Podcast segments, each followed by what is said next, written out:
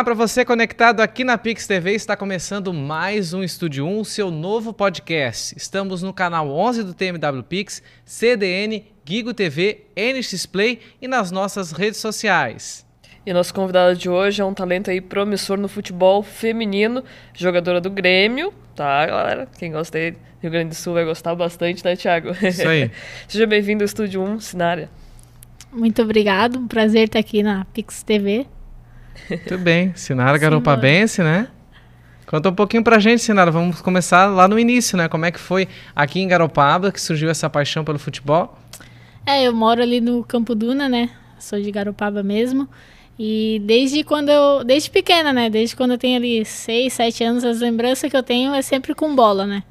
É, eu e meu irmão, a gente morou uma época ali do lado do Campinense, no Campo Duna. Uhum. Então, ao sábado sempre tinha é, veterano ao sábado. Domingo 40, o quarentão jogava. e a gente sempre ia para ali. Sábado à tarde era de lei, quatro horas. A gente já ia umas duas horas, almoçava, descansava um pouquinho, já ia pro campo. Levava a bola, dava quatro horas, começava o jogo. A gente ficava um atrás de cada gol, né? A gente era gandula do Campinense. Daí a gente ficava atrás dos gols, dava um intervalo, nós já pegava a bola e saia correndo, né? Aí jogava. Daí ele era muito aventureiro de ir no gol, e eu sempre mais habilidosa, assim, né? Uhum. Queria mais fazer drible, chutar, bater pênalti. E a gente ficava brincando no intervalo ali, 15 minutos pra nós, parecia uma hora de jogo, né? Aí voltava, acabava o jogo deles, a gente ia jogar de novo até escurecer. Aí domingo de manhã no quarentão nós já tava lá de novo. Daí a gente ficava de gandula, daí o pessoal sempre chamava nós para jantar lá com eles. A gente era os mascotinhos do time, né? Uhum. E ali acho que foi a maior parte que onde começou, né? Que era de, era de lei. Sábado, domingo a gente estava no campo. Dia de semana a gente ia pra escola, não tinha nada para fazer, nós ia pro campo. Daí juntava o pessoal da rua. Teve uma época que a gente fez até fez até campo de futebol. A gente saía para buscar os bambu no mato. A gente tinha um time. E aí antes não tinha tantas casas, né? Era uhum. mais terreno baldio do que casa. Uhum. Então a gente conseguia, tinha um bambuzal lá, a gente ia, fazia os campinhos. Quem nunca fez um campinho, né? É, criava a nossa sede, marcava amistoso, né? Ali, eu, lembro que a gente fazia muito amistoso com o pessoal da ressacada, né? A gente Legal. morava ali perto do Campinense, só pegava a rua e ia embora.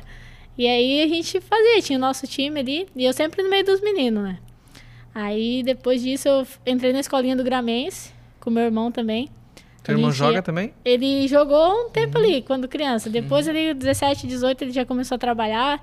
Ele sempre ajudou mais em casa. Ali, meu pai sempre teve porco, vaca, galinha, uhum. essas coisas. E ele foi para esse lado de ajudar mais meu pai, até porque ele era homem, né?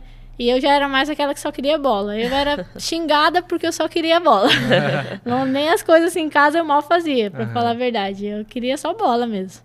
E aí, passei um tempo, eu até sofri com isso, né? Porque daí muita gente me cobrava muita coisa e eu não queria, eu queria só jogar bola.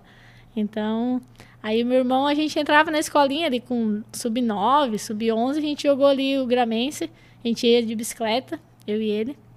A gente saía do Campo Duna e ia lá pro Gramense. Aí lá a gente jogava, eu treinava com os meninos, geralmente era terça e quinta. Daí no sábado tinha lá o amistoso.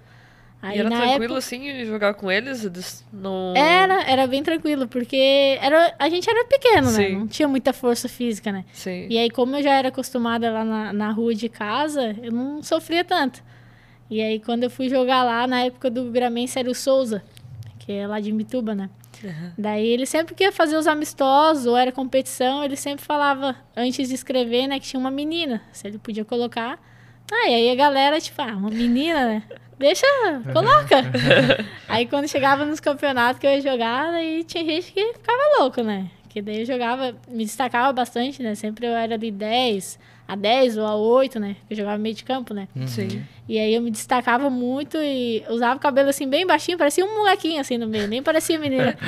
e aí chegava assim, no final do jogo, todo mundo, os pais, as crianças assim, ah, menino, tu joga muito. Eu olhava, eu sou menina.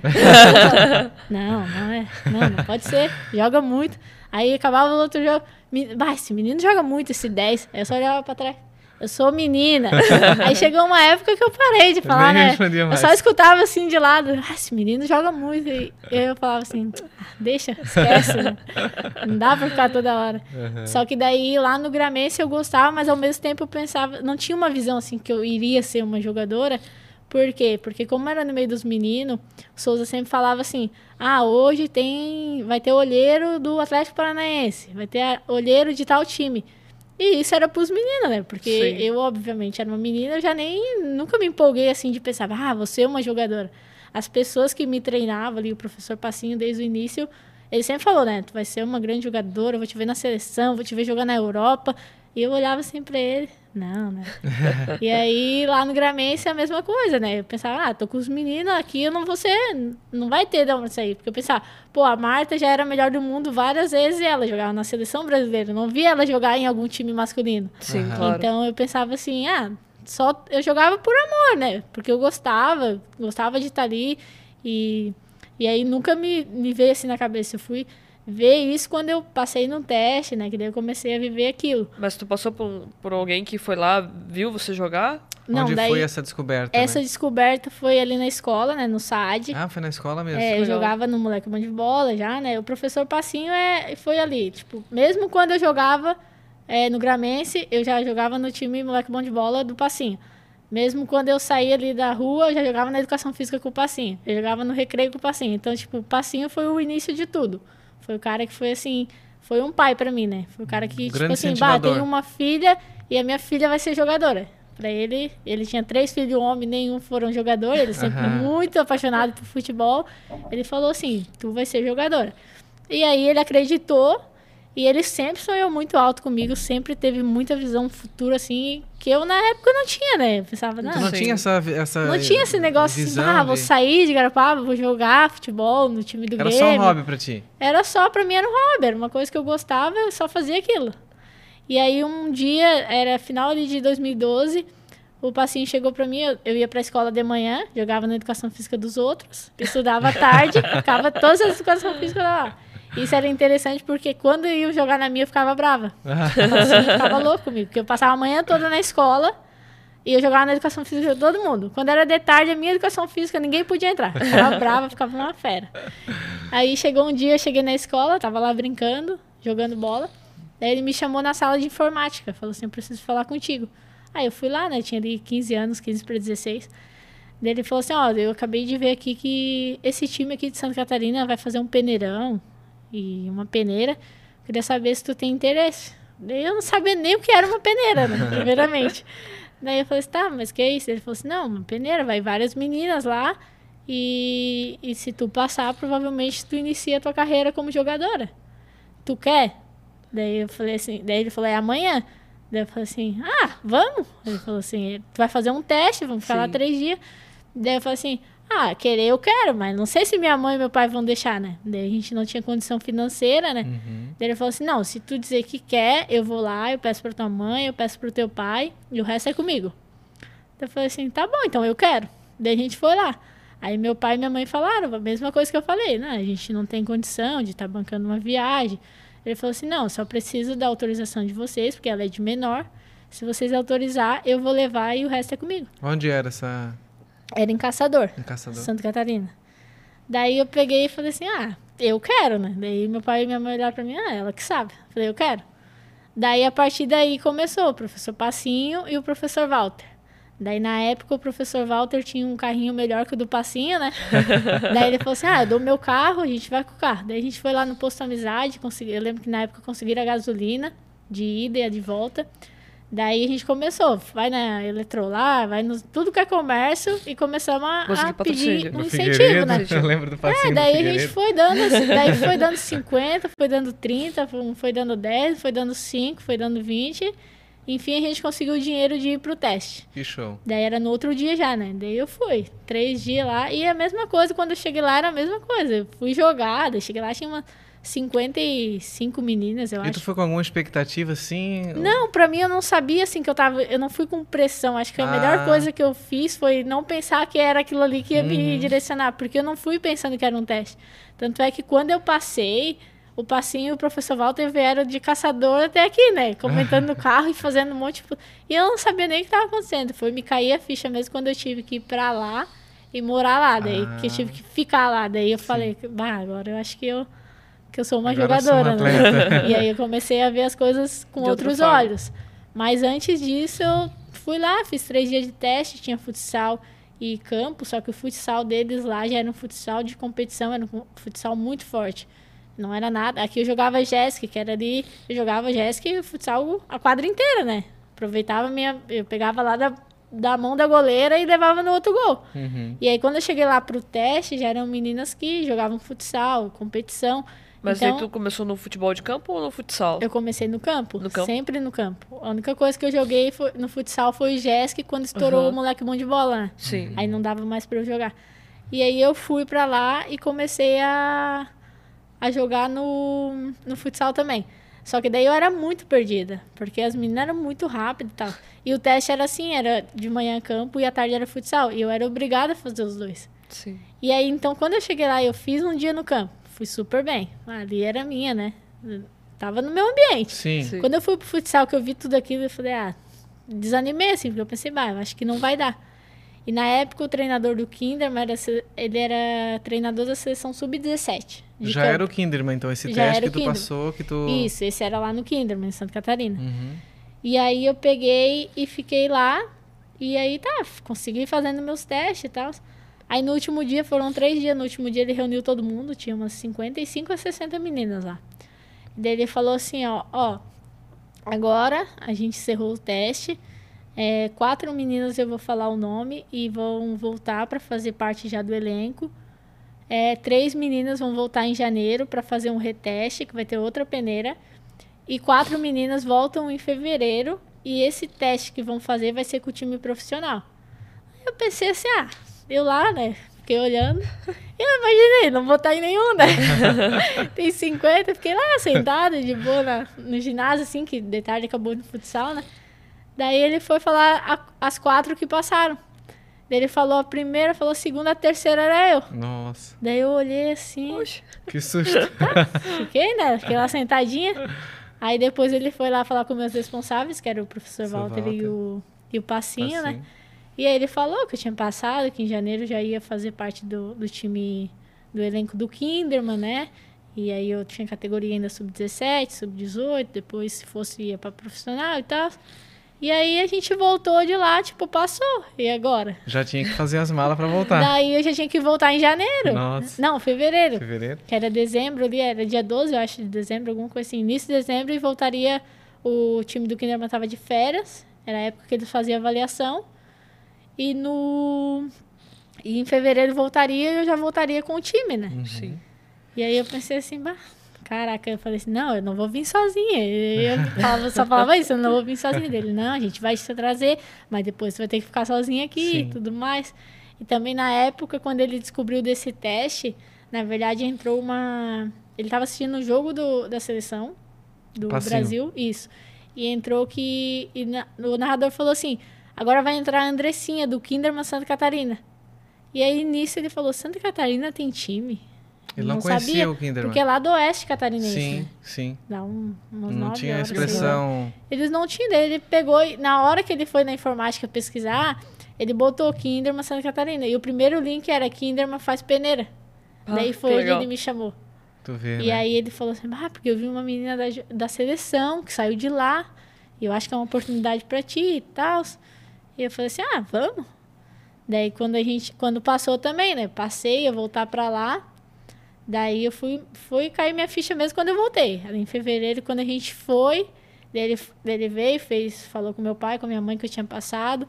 Daí a gente, meu pai e minha mãe fizeram uma procuração pra ele ficar responsável por mim na, daquele ano, até eu completar 18, né? Pra ele poder assinar os papéis lá mim, Uhum. pra não ter que vir pra cá. Sim. Daí também meu pai e minha mãe são analfabeto.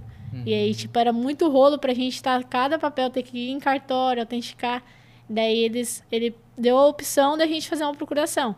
E daí, tipo, tudo no, no bom sentido, né? Sim. Sem querer Sim. cobrar nada e tudo mais. Só Até queriam porque- ver a aluna destacando. É, ele só queria me botar Uhum. no futebol. Ele, queria- viu o potencial em ti, Era né? o sonho dele, era fazer eu ser uma jogadora. Uhum. Daí, tipo, desde pequena também, que ele, ele jogava lá no Quarentão, todo mundo conhecia a gente, eu e meu irmão Sim. sempre lá. Então todo mundo via que a gente era é, humilde, né? De uma classe baixa, mas que a gente era, assim, crianças que sonhava e não fazia mal pra ninguém, não tava ali fazendo vandalismo e tudo mais. Então, muitas pessoas queriam ajudar a gente por isso, porque não é que a gente é, tava jogado, algo do tipo. Era o que a gente gostava de fazer. Sim, sim. E aí ele fez essa procuração e a partir desse momento ele começou a, a assinar lá. Quando tinha algum responde, ah, vai para competição, vai viajar, precisa da autorização. Ele assinava. E aí ele me deu todo o suporte, né? Até porque nesse primeiro ano que eu fiquei lá, 2013 até 2014, eu não recebia nada, né? Uhum. Então, ah, não tipo, tinha salário. Eu não tinha nenhum salário. É meio, foi meio que um reteste, né? Eu tinha que ficar lá, mas eu não recebia, não tinha um uhum. salário. Eles bancavam Aí, 2000... alimentação? Isso, eles me deram alojamento e alimentação.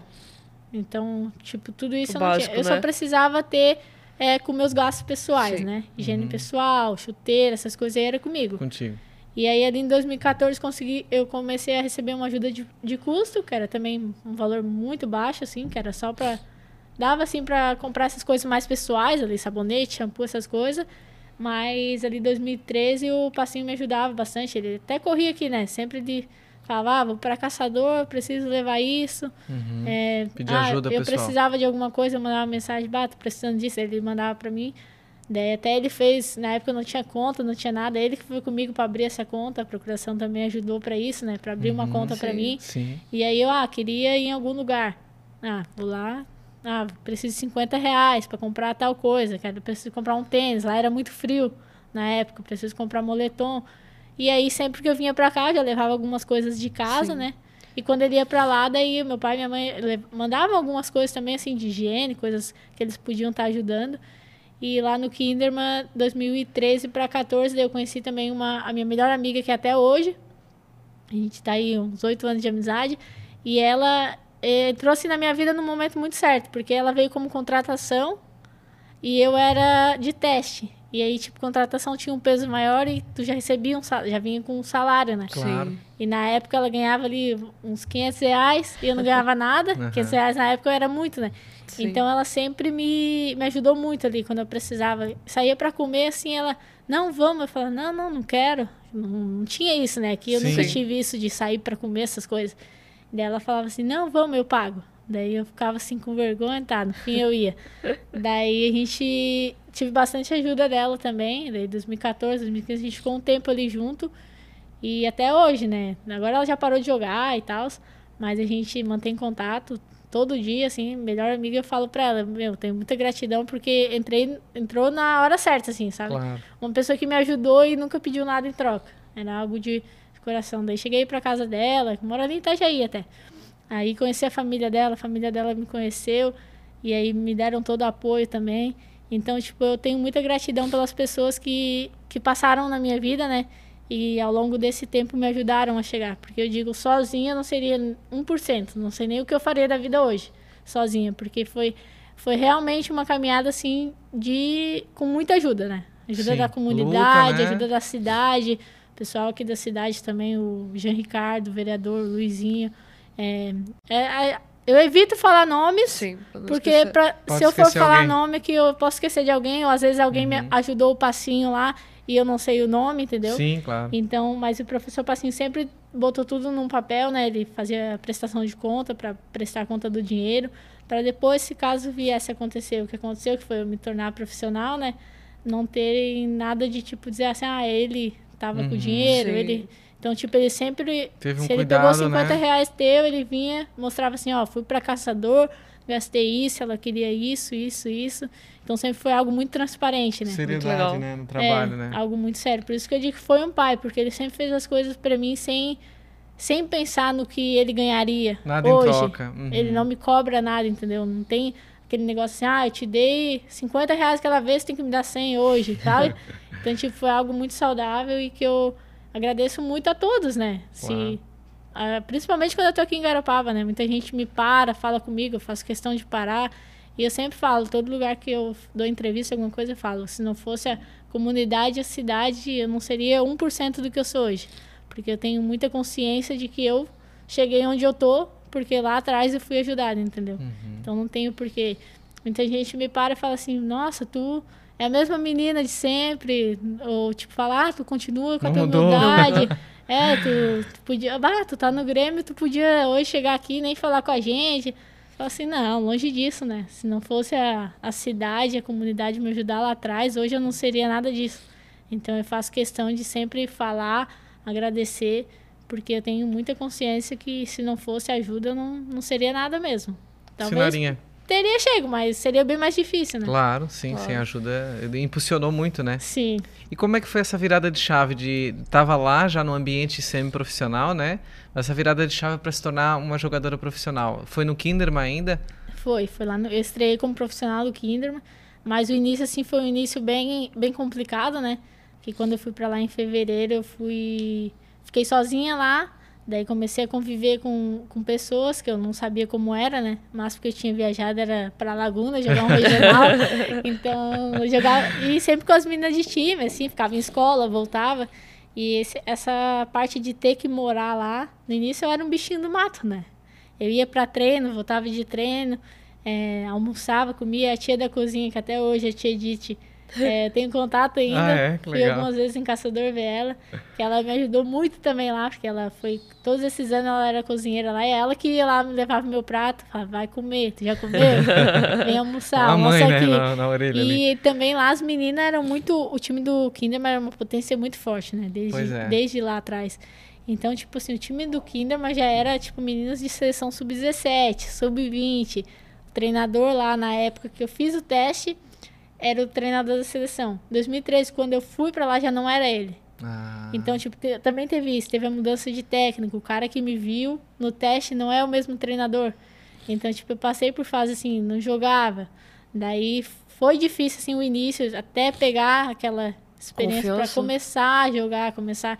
Então, tipo, passei por bastante coisa lá no início, assim, de, de vontade de desistir, porque não tava jogando. Querendo ou não, aqui eu era a, a dona do time, né? Uhum. Jogar era eu e mais quatro no futsal e eu e mais dez no. Dominava no a turma. E aqui em Garopaba não tinha tanto. É, a, gente, a gente se matava para conseguir 16 para ir pro moleque bom de bola quando a gente passava. Então, tipo, era muito difícil de conseguir menina. Então, tipo, aqui na visão de, da, do pessoal de Garopaba, eu era a futura Marta e tudo mais, porque era. Meu, perto das meninas daqui era um absurdo de diferença. Só que quando eu cheguei lá, no é, Brasil tem muita menina. Chegou lá, eu me igualei e tinha gente Sim. muito melhor que eu. Então, tipo assim, eu ficava olhando e falava assim, nossa, as meninas são muito boas. Não é as mesmas meninas que eu jogava lá.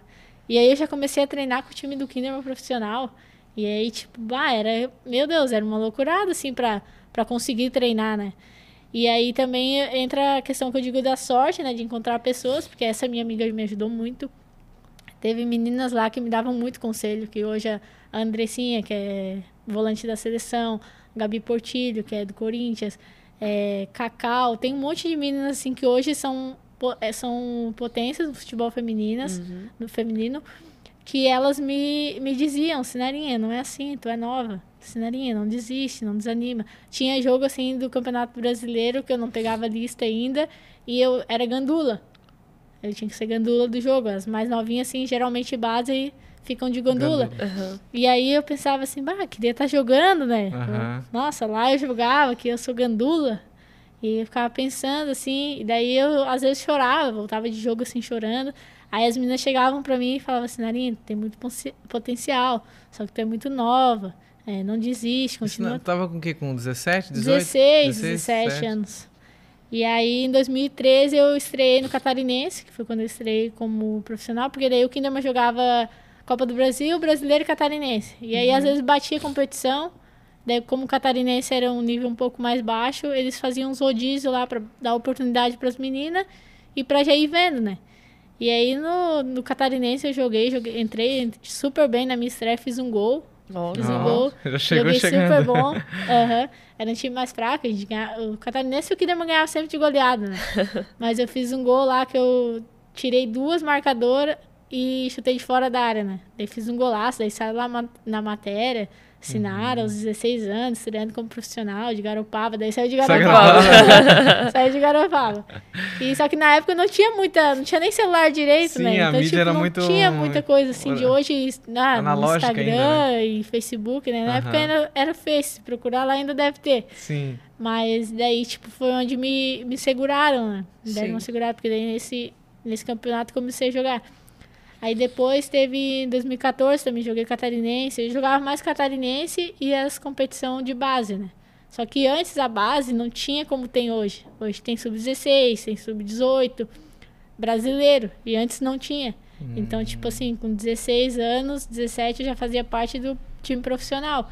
Por mais que eu não ia para ser relacionado para jogos, mas eu fazia time, meu nome tava no bid, tudo mais. Precisasse, eu tava ali. Tava escalado quase. Só que era muito assim, né? Era bem mais treino, treinava, treinava, treinava. Chegava no dia não ia pro jogo. Treinava, treinava, treinava, não ia pro jogo. E aí aquilo dava um desânimo, assim, né? Muitas Aham. vezes. E tinha Só- mais competi- eh, competitividade com relação até à própria posição no jogo, tipo, ah, o zagueiro, o meio de campo, o atacante tinham, tipo, uma competitividade também pela vaga em si, Sim, tipo, de tinha. visibilidade. E na época eu jogava muito de, de meia, né? Meia Aham. atacante. E ali eram as meninas que hoje, né, são seleção e tal, os Uhum. camisa 10.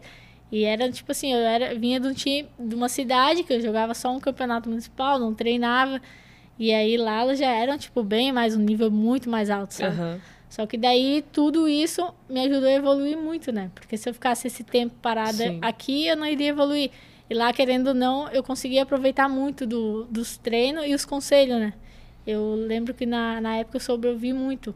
Então, tipo, elas vinham e falavam pra mim, calma, tu é muito nova, é, tem um futuro brilhante, não pode deixar cair, tu tem que evoluir, tu tá evoluindo, faz parte do processo.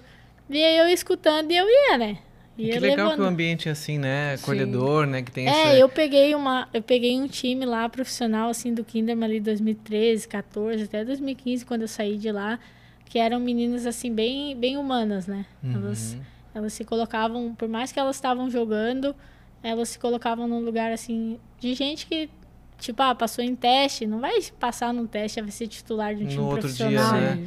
Então tem todo um processo que provavelmente elas passaram também, Uhum. assim, Isso, porque eram elas já meninas tavam- mais velhas que eu, né? Aham. Tinha menina ali que já tinha 23, 22, 20. E eu tinha ali 16, 17 anos. Eu já queria ser titular, né? É, é aquela Então, vontade, né? De... É, e aí elas me ajudaram muito, né? Em 2014 joguei campeonato catarinense também. A gente foi vice do brasileiro. Daí eu tava já tava inscrita. É, eu acho que, se eu não me engano, eu joguei um jogo do brasileiro. E em 2015, na Copa do Brasil, eu cheguei a entrar em um jogo também, que a gente foi campeão. Mas era um, é, é o que eu digo, né? Era um grupo que fazia a gente fazer parte, né? Por mais que a gente não tava ali jogando, mas elas sempre buscavam a gente para pro grupo, sabe? Ah, vem, tu faz parte, tá escrito, tu faz parte. Não desanima, tua hora vai chegar. E aí, até hoje, assim, quando eu encontro elas em, outros times, né? Joguei contra o Corinthians, encontrei a Andressinha, a Portilho.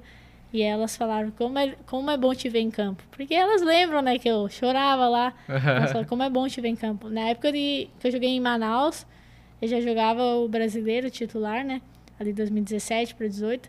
E eu encontrei várias meninas assim que tinham passado por lá e viram assim eu jogando titular e chegavam em mim depois do jogo e falavam: "Como é bom te ver jogando, como é bom te ver em campo. Como é bom saber que tu que tu evoluiu, né? Te ver evoluindo". E aí eu sempre agradecia, né, também. Ah, se não fosse vocês lá, empenho, lá né? atrás, é, Aquele conselho, toda né? ajuda, Fez diferença, todo, né? Ah, só em dizer assim, calma, tua hora vai chegar, já, já era bom, porque de repente, imagina, eu tá lá chorando, é, porque eu não tava jogando, e chegar alguém e me dizer, é, tu é muito ruim. Imagina É, ver se assim, ó, não, a gente já aqui tá- só tem menina boa, tu é, ruim. É, já, já Imagina, tá Acho que aí, longe de casa, né? Com a então dificuldade. fez a é. diferença. né? Além, além do, do apoio financeiro em si, o apoio emocional é fundamental, fundamental. para a pessoa não desistir do sonho dela, né? Porque é uma coisa que às vezes se torna, até pela visibilidade do próprio futebol feminino, né? Falando sobre isso, acho que é um bom gatilho pra gente puxar. O- A tua visão sobre isso, sobre essa visibilidade, tu ainda sente falta ou melhorou bastante a visibilidade pro futebol feminino no Brasil? Não, melhorou bastante. Isso de mais pra trás, assim, ali quando eu comecei, já melhorou muito. Mas ainda tem, né? Tem muito ainda que melhorar. Mas é nítido, assim, que tá evoluindo, né? Cada ano, assim, a gente vê que evolui um pouquinho mais. Questão da mídia, de transmissões. Isso, Hoje eu ia te todo- isso, né? Hoje todos os jogos do Campeonato Brasileiro tem lá Transmissão. a transmissão da. CBF. Então, tipo, ah, daí é um ou outro passa ali na Band, Uhum. Sport TV. E, e só que assim, se tu quiser assistir online, todos têm. Antes não tinha, né? O streaming po- possibilitou isso mais, né? É, daí antes era mais assim, questão de. Ah, uma final, às vezes tinha um link lá, alguém ia, ia transmitir, mas era muito difícil. Ou um ao vivo no Facebook, um ao vivo no Instagram. E o primeiro videozinho de gol da Sinara que estourou em Garopaba, qual foi? Já Ah, que não tinha acho- transmissão de tudo, né? É, esse da, lá Uma no Kinderman raridade, não tenho né? nenhum. Nenhum só. filmado, Do tu vê, né? É como mudou, né? Do Kinderman não tenho nenhum gol. Eu tenho esse da que eu fiz no Catarinense, que foi adulto. E aí depois eu joguei a, a competição escolar lá, né? Que foi Brasileiro Sub-17, que a gente foi campeã. Fui destaque da competição. Peguei seleção Sub-20, uma convocação. E... E aí depois disso a gente foi campeão da Copa do Brasil. Aí estourou, Aí foi Daí esse o ano, auge. 2015, foi o ano assim que bah. E tipo, como eu tinha jogado em 2015 a competição do Sub-17 ali no brasileiro, eu estourei assim, fui destaque. Eu acho que era onde eu ia começar a ter mais oportunidade no time profissional do Kinderman. Aí foi quando aconteceu lá a tragédia do. que assassinaram o treinador. Treinador. E aí o Kinderman encerrou as atividades. Teve alguma ligação com futebol, assassinato? Eu não, eu não lembro dessa história. Ele, eles tiveram. Era um ex-treinador que foi demitido. E aí deu uma treta lá. Ah, Aí ele depois se embebedou lá, voltou, marcou uma reunião com, com os dirigentes e com o treinador no Hotel Kinderman, que tinha lá, que era da família, né? que era da família. E nessa reunião ele levou uma arma, ninguém, ninguém Que sabia, gente, eles acharam que ele ia, sei lá, né, porque ele fez parte do time, Do- da alguma coisa. história. E aí dizem que na hora que, que ele chegou na reunião, ele puxou a arma e, e foi pra matar. Daí, quando ele puxou a arma, disse que o treinador nosso levantou e foi, foi falar, calma, foi tentar acalmar ele. No que ele foi tentar acalmar, foi onde eles deram, ele deu o tiro, disparou. Foi um baque e aí diz que ele só não matou os outros porque falhou no segundo tiro Ai, foi pra matar e todo conseguiram mundo. tirar ele. É, depois acharam lá uma, uma lista com os nomes. E as Loucura. sete Nossa. pessoas, se eu não me engano, estavam na sala. É, tinha lá um um uísque vazio, assim, o cara tava bêbado demais e tal. E aí ali acabou encerrando as atividades, né? Até Não tinha mais foi um clima, baque, né? Não Tinha. clima. E foi um baque pra vocês. Foi. Foi porque, assim, esse treinador, ele já tinha fechado com a gente, ele já tinha escolhido as atletas que ficariam. Em 2016 eu voltaria pro Hum. Kinderman. Então, ali em 2015, quando aconteceu isso, foi dia 11 de dezembro. E então a gente, o time do Kinderman ficou todo desempregado quando encerrou as atividades, porque não tinha como seguir. Manter. E aí a gente ficou tudo, ah, acabou o Kinderman, todo mundo foi pra rede social, que não pode acabar e tudo Uhum. mais. É, o Brasil todo ficou comovido, né? Porque foi uma história assim muito, querendo ou não, o cara ele era um ser humano im- impecável, né? Além de treinador, tinha família, tinha mãe ainda, tinha filho, tinha um filho pequeno. Então, tipo, é, deu uma repercussão muito grande, né? A história. E realmente não tinha clima pra continuar. Aham. Só que ao mesmo tempo tinha ali umas, um time que ficaria Inteiro, né? desempregado. Claro. E aí foi quando surgiu a oportunidade de eu ir para Manaus, Ah, sim. que o diretor lá do Kinderman, na época, ele já estava fechado com o time de Manaus desde outubro. Ele já tinha uma, uma reunião que em 2016 ele não ia mais fazer parte do Kinderman. E aí quando deu dezembro a tragédia toda, em janeiro ele já iria para Manaus. E aí foi quando ele pensou assim, bah, ele ia pegar um time lá que não tinha tanta potência no futebol feminino. Ele aproveitou para empregar a gente, né? Quem quis ir. Boa parte de vocês foram pra Boa lá. parte foi, acho que a gente foi em 16, 17 Nossa, mais ou menos. só. Foi a maioria do time. Ele ligou para todos, na verdade. Quem não quis ir foi por opção, né? Uhum. E aí a gente pensou, só que daí era tipo assim, meu, era Manaus, né? longe. Outra realidade, Santa né? Catarina para ir para Manaus, daí É. tinha toda aquela insegurança, que era um time que ninguém conhecia. Na época era um time assim que Qual era o nome do time? Iranduba. Iranduba. Eles tomavam muita, muita goleada, nunca tinha ganhado nada. E daí ele, só que ele tava indo pra lá pra fazer o projeto, pra fazer um time forte pra, pra começar a, a botar na potência, né? do futebol Sim. feminino. Só que de início era muito assim. A gente ficava na dúvida, né? Pô, Manaus já é longe, um time que não é ainda potência. E aí a gente ligava uma pra outra, né? As meninas. E aí, tu vai? O Lauro te chamou? que era o diretor lá, né? E aí tinha uma menina que é aqui de Santa Catarina também, que é a Robertinha, e ela ia.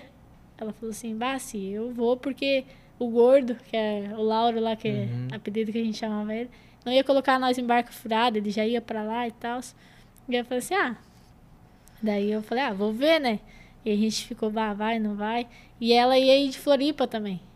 Então, tipo, quando a gente decidiu que, E o que eu passinho ia, tava junto contigo o nessa. passinho ainda tava Essa nessa. Aham. E aí eu falei assim, não, eu- tá, então eu vou. Ele me levou em Floripa, no aeroporto, eu encontrei essa menina que já também me ajudou muito lá no Kinderman. Então já conhecia ela e eu falei, ah, vou com ela, né? Daqui de Santa Catarina foram vocês duas. De Santa Catarina foi nós duas. E aí eu peguei e falei assim, bah, agora vamos. Daí fomos. Daí 2016, é, logo que eu cheguei lá, a gente já disputou o Campeonato Brasileiro, né? E aí foi. Transformou assim a nossa vida, tipo, foi. A gente imaginava uma coisa e foi totalmente o oposto pra melhor.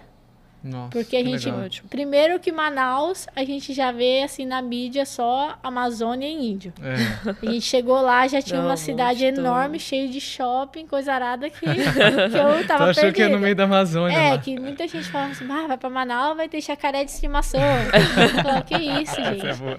E aí, tipo, o pessoal lá de Manaus, ah, e aí, como que é lá no sul, vocês veem? O próprio teatro fala, lá, "Ah, né, a tem um monte de mídia, coisa." Parece lá aquele, aquelas propagandas na Globo, eu só vejo lá, Amazônia. Só parece realmente E o que, que eles mato. acham que é aqui? Mato também, jacaré. macaco? Não, daí eles ficam pensando, tipo, ah, vocês Neve. achavam que era só mato, né? Aham. Aí um monte de shopping, uma cidade grande, né? Enorme. E a gente já ficou, já, já tomamos um. Na choque chegada, direto. assim, Um uma. impacto. Caraca, tem. Mudou. Nossa, grande, É né? legal. Cidade, massa. E a gente já ficou, bah, legal, tem shopping, vamos no shopping, começamos a conhecer a cidade. Aí, primeiro jogo do Campeonato Brasileiro, a gente ganhou de 1 a 0 fora de casa. E foi a primeira vez que o Iranduba ganhou um jogo do Campeonato Brasileiro. Nossa. E aí, quando a gente chegou no aeroporto, assim, meu, um monte de repórter e gente, assim, pra entrevistar nós, gente cantando e pedindo autógrafo. E a gente falou, gente, que isso? tipo, ah, a gente Tô tava se famosa. sentindo fora do Brasil, porque Aham. lá fora é muito assim, né? É. Aham. E aí a gente falou assim, que isso, tá? Daí começaram a vender os ingressos, vender não, divulgar o jogo, que o próximo jogo ia ser em casa. E aí começou a sair no jornal Olha que que, que o Iranduba tinha contratado, que era um novo projeto, que tinha vindo destaques do Sul e não sei o quê. E a galera quis ver.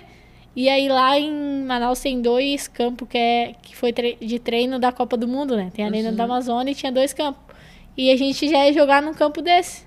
E aí a gente chegou pra jogar o campo um tapete, né? Era Nossa. campo de treino e nós já achávamos um tapete comparado com o que a gente jogava aqui. E a gente entrou assim no campo, quando a gente entrou, que a gente virou a arquibancada lotada, assim. Mais de mil pessoas. E tipo, como era de treino, era CT, as arquibancadas eram muito próximas. Sim. Então, tipo, parecia que aquilo lá tinha umas 100 mil pessoas. Era mil pessoas. E aí eles começaram, e daí a gente ganhou o jogo e foi repercutindo, repercutindo, e a gente foi só quebrando recorde de público, fomos fazendo, batendo recorde, é, campanha, a gente ganhou um jogo, depois ganhou um jogo em casa, depois a gente classificou, nunca tinha classificado, daí a gente foi jogou na Arena da Amazônia, nunca nenhum time feminino tinha jogado lá. E a gente foi só quebrando, quebrando recordes e fazendo, Fazendo história, história, né? coisas que ninguém tinha Legal. feito. Uhum. E aí com isso, 2017 eu voltei, 2018 eu voltei, 2019 eu voltei. E ali 2018 para 19, 2017 para 2018 foi assim, ó, foi o time que foi mais falado no Brasil, a maior potência assim no futebol feminino era o Iranduba. Um time que lá atrás Não ninguém nem sabia.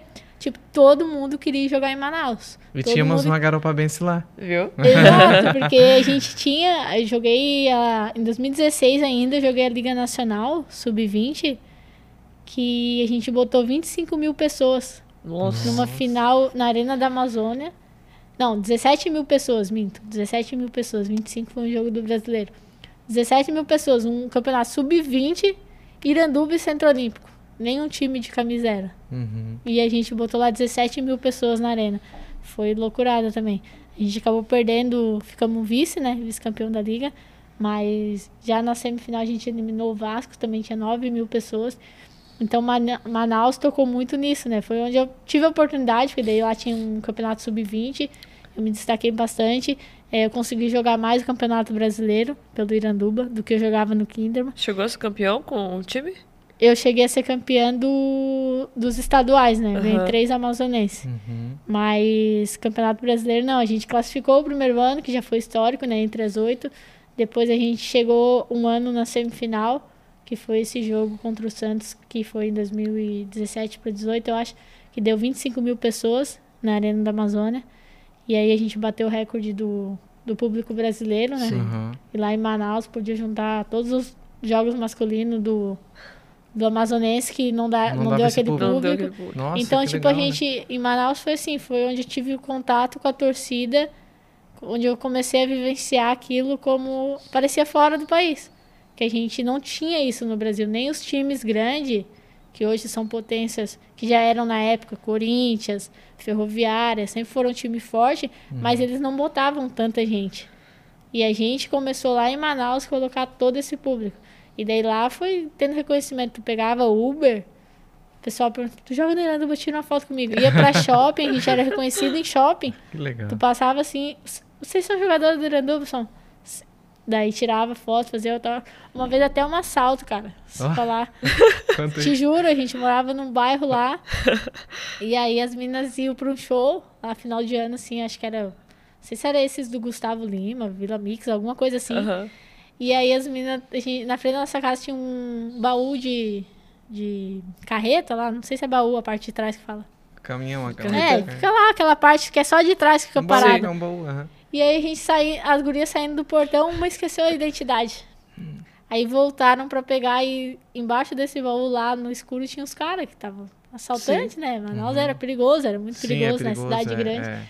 E aí sempre falaram pra nós, né, que não podia sair e tal. E aí as meninas foram sair, voltaram pra pegar a identidade, daí nisso os caras abordaram ela com a arma. Passa, passa, a gente vai passar tudo. Daí o outro assim, você é as meninas do Miranduba que joga ali, cara, não sei o quê. Ah, elas contaram pra nós, a gente não acreditava, né? Elas chegaram falando e, tipo, não foram assaltadas porque eram as meninas do Miranduba. Que era o pessoal dali, sabe? E, tipo, eles sabiam que ele tinha um time. Aham. Já, vou elas- deixar, já vou mandar um e gol pra pensa, ti, hein? porque já. se fosse, era tipo assim, só morava mulher lá dentro, né? Aham. E aí, tipo, querendo ou não, era. Não, quando aconteceu isso, a gente falou, ah, agora esse foi o auge, né, cara? Não ser assaltado porque joga no Iranduba. E a gente contava assim, as pessoas não acreditavam, né? Falavam, não, mentira, né? E aí, 2018 eu voltei pra lá, 2019 também. Aí a gente jogou a Libertadores em 2018. Joguei pelo Iranduba. Porque aí, como 2017 a gente fez essa campanha, 2016 e 2017 a gente teve essa, essa campanha toda. Aí teve todo esse negócio de botar a torcida, que os outros times não colocavam. A Libertadores seria no Brasil. Ah, E aí, como a Corinthians e Ferroviária, se eu não me engano, tinha vaga, é, a, a gente pediu a sede, né? O diretor pediu a sede e se fosse autorizado, poderia entrar um time do estádio, do estado. E aí foi quando eles deram a sede para Manaus por causa dessa visibilidade, público e tudo mais. E aí o Iranduba entrou como sede, né? Aham. Daí a gente jogou a Libertadores 2018, ficamos em terceiro lugar na Ó. Libertadores. Aham. E aí a gente. E aí 2019 ainda voltei pra lá. Só que daí 2019 já Iranduba começou a meio que dar uma, uma decaída, né? Em questão de, de estudo, assim, estrutura, é, time. Ali depois da Libertadores criaram um masculino também, eu acho que deu uma, uma atrapalhada no, no processo. E aí meio que a gente começou a passar umas dificuldades ali em 2019. A pandemia também já estava iniciando? Não, pior que Não? não. Pior que não. é. A pandemia foi bem logo quando eu vim pro Grêmio, Ah, no começo sim. do ano. Uhum. E aí 2019 já foi bem mais, assim, pra gente que tinha visto 2016, 17, 18, 19 indo numa Aquelas crescente muito alta, chegou em 2019, foi dando uma decaída, sabe? A gente sonhava com algo pra, pra mais. Aí a gente, daí a maioria foi saindo já, 2019 teve meninas saindo no meio do ano, teve meninas falcando o time no meio de temporada. E aí o Iranduba já começou a ficar mais com a situação mais difícil, cenário mais complicado. E aí Que pena, né? 2019, é, Nossa. Tava aí tão 2019 a gente falou assim, aí 2019 eu falei assim, é, não quero mais ficar. Tinha saído tipo assim, todas as meninas já que vinha, tipo, sobrou duas em 2019, eu e mais uma. bem. Nossa. Até dezembro que era o contrato. O resto rescindiu antes, fizeram um acordo e tal. E aí 2020 era uma incerteza, né? A gente não sabia se esse 2020 seria como foi 2019, ou se 2020 o Iranduba voltaria a ser a potência que era em 2018. E aí, como eu já dava quatro anos lá, longe de casa, eu falei assim, ah, vou, vou sair. Tu vinha com frequência pra cá nessa época? Eu vinha só em dezembro. Só em dezembro. Só Deus, né? Só em dezembro. E aí, 2019 também aconteceu que o meu pai teve passou mal em agosto ali, ele teve um infarto, né? E ele ficou muito mal e eu tava jogando em São Paulo. E aí eu na hora eu vim para casa, porque daí era mais perto, e aí depois tive que pagar a passagem para voltar para Manaus. Uhum. E aí me assustou um pouco aquilo, né, em 2019. E aí já tava uma situação difícil. Sim. Aí já tava longe de casa, meu pai teve um infarto, quase perdi meu pai. Uhum. E eu pensei assim, ah, voltar para Manaus de novo, longe de tudo, não sei como vai ser 2020 em Manaus. Aí eu peguei e consegui, em 2019, final de 2019, eu consegui uma agente, né? Que é meu empresário hoje, eu conheci a Brasil Talentos Esporte que é uma agência de, de atletas, né? Uhum. Que agencia. E eles me perguntaram se eu renovaria com o Iranduba ou não. E eu falei que eu não tinha interesse, mas que eu ainda não, não sabia, né? E aí eu peguei, eles perguntaram, né, se eu tinha interesse em fazer uma parceria e tal. E aí eu falei assim, ah, a gente pode ver, né? Ele falou, não, sem compromisso, Sim. a hora que a gente arrumar alguma coisa, a gente te apresenta o, o time, a proposta e tudo mais. E eu falei, tá, tudo bem. Eles perguntavam se eu tinha algum interesse em algum time, daí eu, na época eu ainda falei que era Kinderman ou Grêmio, porque o Grêmio estava subindo para a Série A. E o Kinderman era um time que eu sempre tive vontade de voltar. Depois ali que eu comecei a jogar mais, que eu tive a experiência uhum. em, em, em campo, assim, eu queria voltar para o Kinderman para poder ajudar mais e vestir mesmo a camisa, sabe? Que lá uhum. foi um processo assim que eu não, não jogava tanto, né? Uhum. Então lá Quando tu fiz... ia pro é, quando a gente. Fase. Quando eu imagino assim que eu ia jogar mais, foi quando aconteceu tudo. Uhum. E aí eu fui estourar mesmo em Manaus, né? Claro. Foi onde eu tive bem mais oportunidades. Então, por isso que eu digo que Manaus também foi muito importante em tudo, né? Claro. Desde a questão com esse, esse contato com a torcida e esse. Ascensão, e essa, né? Isso, Tanto poder jogar. Do... Poder jogar, né? Joguei um sub-20, aí depois já comecei a fazer parte do, do time profissional, jogava brasileiro. É, cheguei a entrar na Libertadores. Então, tipo, Manaus foi é um lugar que eu tenho muito carinho, né? Desde lá do primeiro dia que eu cheguei, que eu vi o Manaus de outros olhos. E, e o, o, amor que tem aquele povo, né? O amor pelo futebol feminino, principalmente, o tanto que eles nos acolheram. Claro. E se não fosse lá a galera, a torcida de Manaus, a gente não teria estourado, né? Seria só mais um time ali na, esse apoio da torcida para vocês como atleta faz toda a diferença, né? Faz, principalmente que a gente estava indo para um lugar que a gente não conhecia. Daí a gente já estava indo para um lugar que a gente não conhecia. Querendo ou não, a gente vinha de uma tragédia. A gente é. já estava, né, bem abalado. Né? abalado. É. E aí a gente chegou lá e viu uma. A gente viu assim, hoje eu vejo que foi uma oportunidade, né? Eu vejo como uma oportunidade. Porque de repente, se aquilo não tivesse acontecido, a gente não sairia por lá único, única parte que toca, assim, que não dá pra dizer, ah, foi uma coisa boa, Sim, foi que a gente perdeu um ser humano, né, cara? Sim. E, tipo, era um cara, meu, sensacional. Zero defeitos, assim, uhum. pra, pra falar. Então não dá pra dizer assim, ah, foi bom. Né? Não foi bom, a gente perdeu um cara. Mas. Mas deu pra ressignificar mas, a situação. É, né? vendo, vendo por outros olhos, né? Uhum. Querendo ou não, a gente não poderia trazer ele de volta, a gente tinha que seguir, ou todo mundo parava e ficava desempregado, ou a gente fez o que fez, que foi recomeçar Sim. em outro lugar. Então esse recomeço em outro lugar deu muito certo, né? A gente conseguiu. Totalmente certo, né? Totalmente certo. A gente conseguiu é, esse apoio do futebol feminino. O futebol feminino começou a evoluir bastante. E a gente, né, como atleta, de viver aquilo que a gente não vivia no Brasil, né? E como que chegou o Grêmio? Essa, essa empresa que passou a te agenciar, que te Isso. apresentou as oportunidades dentro do Grêmio? Aí quando eu falei que eu não queria mais é, lá em 2019, que eu não ia renovar, o diretor chegou para mim, não, 2020 a gente vai, vai melhorar e tal. Eu falei assim, não, cara, eu não, não consigo, não vou me sujeitar a passar. É, se melhorar, 2021 a gente, a gente conversa, né? Preciso ver e tal. Daí ele falou assim, não, porque vai melhorar. Porque na verdade o Iranduba também teve uma, que agora saiu, né? Que eles tiveram um, uma, um negócio lá do patrocinador que fez, fizeram um patrocinador master e esse patrocinador não pagou. Ah. Então, tipo, 2019 a gente começou a ter as, a, os problemas a partir disso, né? Eles uhum. contavam com esse dinheiro do patrocinador, não que era um patrocinador de fora, pagava em criptomoedas, uns negócios assim que era lá de fora. E eles ficaram na mão. Então, tipo, eles fizeram um elenco para contando com aquele dinheiro. E quando chegou na hora, eles não tinham o dinheiro. Porque o patrocinador deu, deu fraude neles, uhum. entendeu? Então, tipo, só que a gente não tinha culpa, né? Claro. E aí, ou a gente se sujeitava a passar aquilo novamente em 2020, ou a gente tentaria algo novo.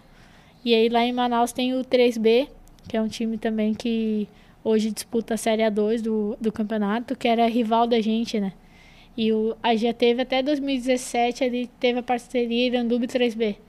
Na época ali que estourou, a gente era ah, parceiro. parceiros. Aí Uhum. depois eles acabaram desentendendo o dono do 3B com o diretor e aí separou, foi cada um pro, pro um lado. E esse, e esse 3B tem uma estrutura muito boa. O cara é empresário lá e ele tem uma estrutura surreal, de treinamento próprio, academia própria, tudo do Tudo bom bom. e do melhor, né? Uhum. Uma estrutura muito forte.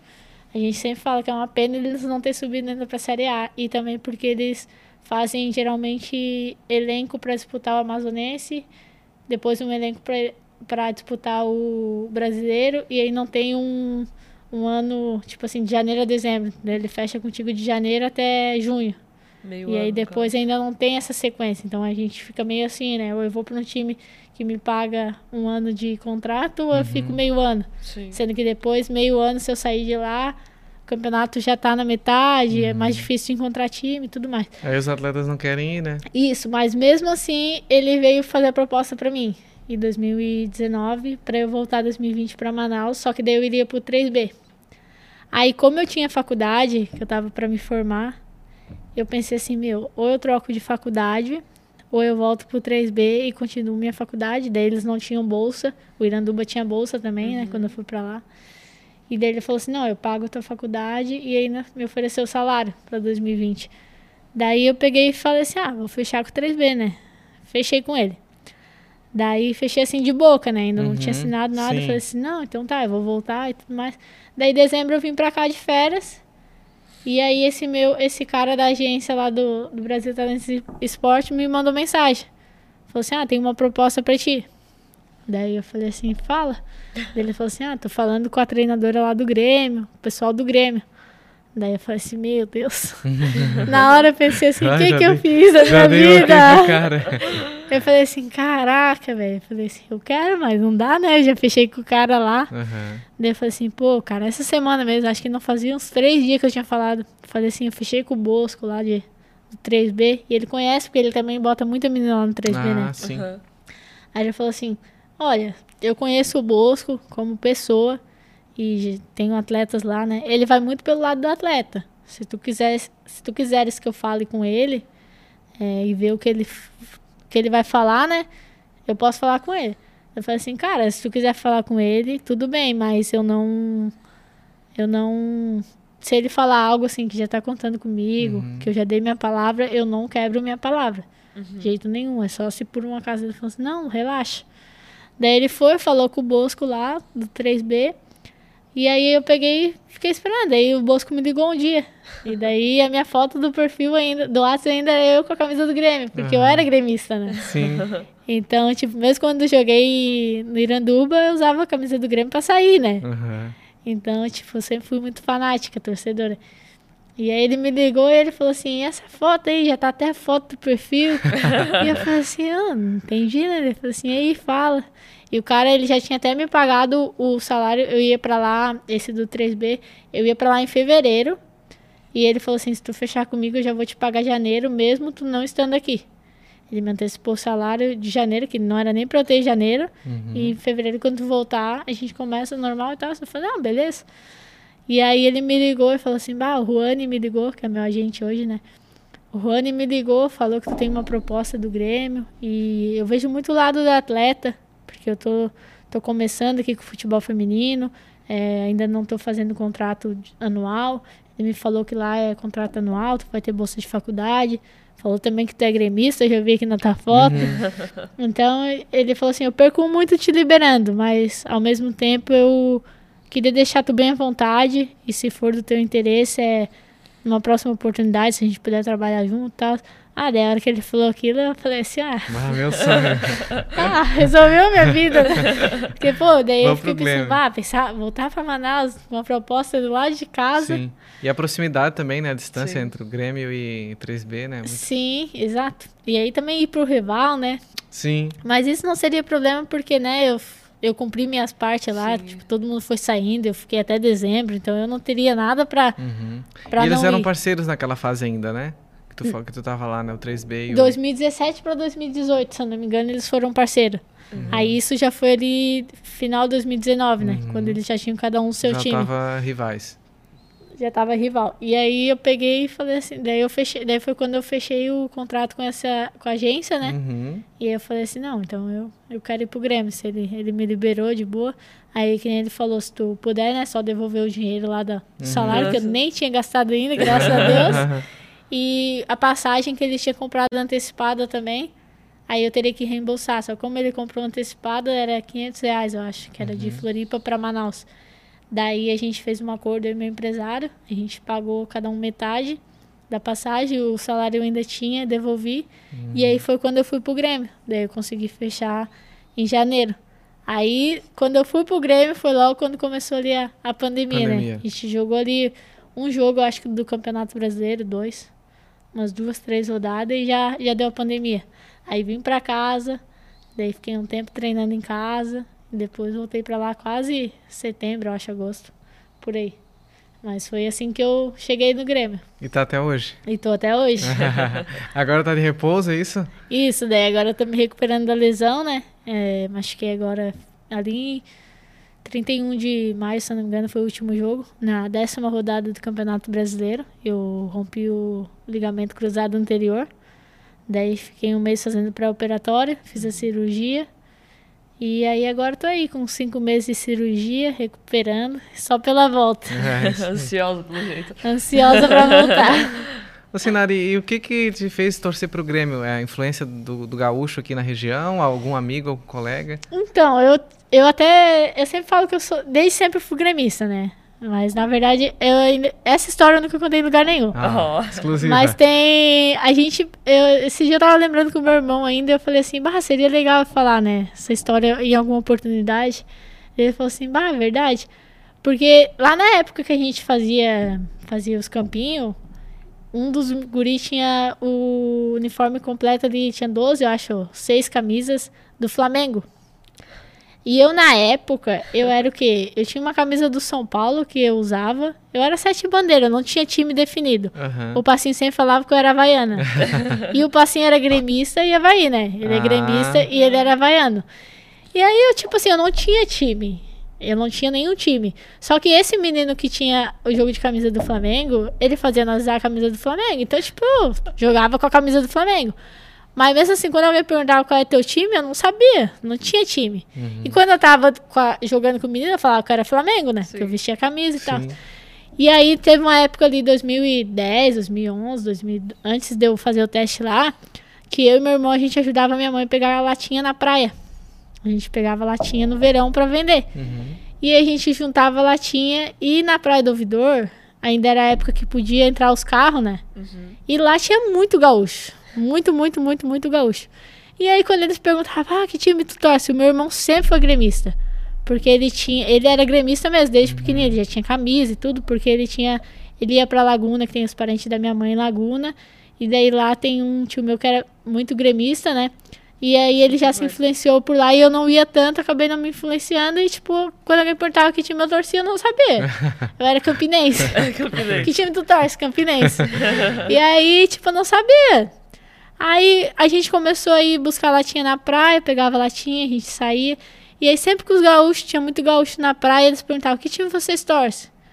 Daí eu pegava, ele pegava e falava, seu Grêmio. E daí os caras, tinha muito gremista, os gremistas davam gorjeta pra ele, dava dinheiro a mais. E eles perguntavam pra mim e eu falava, não sei. Aí uma época, aí às vezes eu falava Flamengo. Não, Flamengo é do Rio, tu mora aqui pertinho. E aí a gente falava assim, Daí meu, meu irmão falou assim: é melhor tu ser gremista. É, ganhava 10 reais, ganhava 5, e pra nós era muito, né? Claro. Pô, a gente não tinha nada, tava ali catando latinha. 10 centavos lá, o cara oferecia churrasco pra nós. Daí quando ia nos do Inter, né? Ele falou: que tinha tu torce dele? Sou gremista. Dele, assim, daí, não vou te dar essa latinha, não, não sei o quê. Daí eu ficava vendo aquilo, daí um dia eu olhei pro meu irmão e falei assim: eu vou ser gremista também. Porque aqui tem bastante gremista. E aí eu peguei e comecei. Daí, tipo assim, desde quando eu entendo, assim, de começar a torcer mesmo, né? Uhum. Eu sou gremista, mas mais por essa história, assim, da, Da gente ir na praia, pegar latinha. E o Passinho sempre falou, né? Que, que eu era gremista e, e havaiana. Eu sabia que tu era gremista. ele disse. É, ele falava, sempre falou assim, não, tu, tu é gremista, igual o professor. Mas quando o Havaí joga, a gente torce pro Havaí. Porque o Grêmio é nosso time que representa no brasileiro. Geralmente o Havaí Sim, Figueira fica um, um sobe, o outro desce, Era né? muito comum isso, E né? aí, tipo, a gente ficava com esse de dois times. Uhum. E aí meu irmão assim, cara, daí a gente ficou, daí esse dia eu tava lembrando isso, né? Sim. porque desde quando eu fui pro Grêmio, quando eu fui pro Grêmio eu já era fanática, fanática, né? Via o jogo E na TV, tô, secava é. o Inter. Não, tenho foto assim que eu tô ajoelhada de Libertadores, secando. Tem jogo que tá Flamengo e Inter eu tô seca com secador. e eu tenho tinha bastante foto já no meu perfil camisa do Grêmio, porque isso ali é bem ali com essa indecisão assim de time é lá quando tu tem 9, 8 anos, né? Uhum. Sim, tinha claro, 10 é anos. normal. E aí, tipo assim, a gente ganhava bastante roupa, né? Porque como a gente era bem humilde, a gente volta e meia a gente ganhava roupa. E eh, vinha as camisas de time. Como eu jogava futebol, eu botava as camisas. um, né? Na época lá de São Paulo, que eu tinha uma camisa de São Paulo, o Rogério Senna batia falta. A gente, Uhum. Aí a gente falava com o meu irmão, o Rogério Senna, a gente dividia a camisa e tal. E ele já não, como ele tinha uma camisa do Grêmio, pra ele, ele só Era usava do. Grêmio. Só usava do Grêmio. E não tinha e nenhuma eu do Palmeiras tinha... lá? Hã? não tinha nenhuma do Palmeiras. Meu, meu outro irmão, meu sobrinho, são palmeirense ah, é? roxo. Ai, ai, até que fim, né? Meu sobrinho, Ufa, já olha, tava preocupado meu sobrinho eu fico falando, porque eu- desde pequenininho a gente deu tudo pra ele do Grêmio. Tudo, tudo, tudo, tudo. Chegou aquele jogo ali em 2017, eu acho. Não, 2013, por aí. Um jogo lá que o Palmeiras ganhou 3x0 do Grêmio. Ali foi a divisória dele. O que decidiu. ganhar, que a mãe dele é gremista, o pai dele é palmeirense. Ah, tá. Quem ganhar é você. Torcedor. Palmeiras ganhou 3x0. Ah, tinha ali tinha uns 7 anos, hoje ele tá com 12, vai fazer 12 anos agora em janeiro. jeito. E ele virou Palmeiras. E dali a gente não conseguiu mais trocar ele. E eu prometia coisa, e era bola, e era roupa, e era tudo, e ele não trocou mais. De Que jeito nenhum.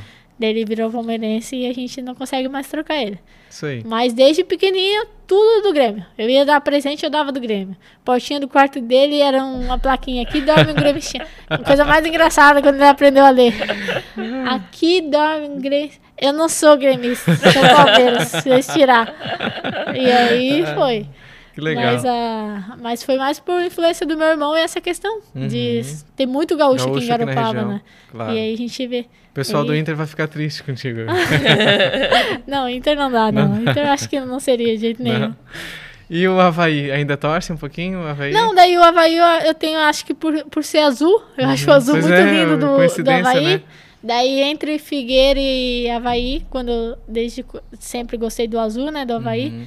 Daí se, entre Figueira e Havaí eu já falo que eu torço pro Havaí. Se estiver jogando no Havaí, algum time que não seja o Grêmio. Agora Havaí e Grêmio, eu torço pro Grêmio. Uhum.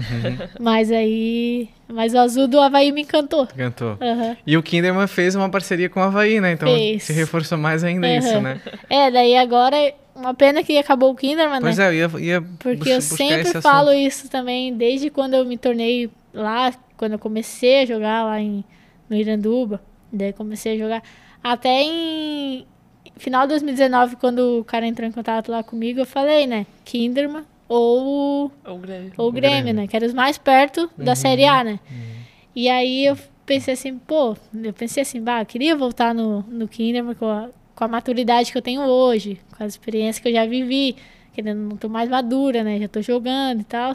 Queria representar a camisa de onde me formou, né? Querendo não foi lá que eu tive a oportunidade. E aí eu fiquei pensando, aí quando fez parceria com a Havaí, eu pensei assim, ah, matar o passinho do coração, né? Você foi o Walter também, os dois havaianos. Imagina, Havaiano roxo, É, né? eu Azul, pensei, né? Roxo eu não. tinha vontade, só que aí ele conseguiu lá, o ele conversando lá, eles queriam é, o de caçador, o seu Salésio lá, que na época era o, é, o falecido Salésio, né? Fundador do Kinderman, Isso, fundador. Ele, ele fez a proposta, só que na verdade era pro Napoli. Não era pro Ah. Kinderman, era pro time que ia jogar a Série A2. né? Sim. E aí, como eu tinha o Napoli ou o Grêmio, daí o Grêmio tava na Pesou Série A mais, né? e era mais perto da minha casa.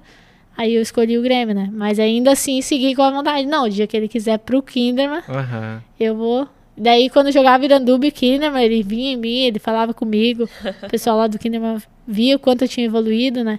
E daí ele sempre via em mim, e aí, vamos vir pro mano Eu falei assim, bora agilizar. Né? Sempre brincava com ele assim no final dos jogos, né? Vamos trazer o contrato aí, né? E aí, quando foi, ele quis, porque ele foi bem na época que ele formou o Napoli, né? E ele tava procurando reforços para manter, para subir o Napoli pra Série A, né? Uhum. E aí ele queria pro Napoli, e daí pra mim eu já não.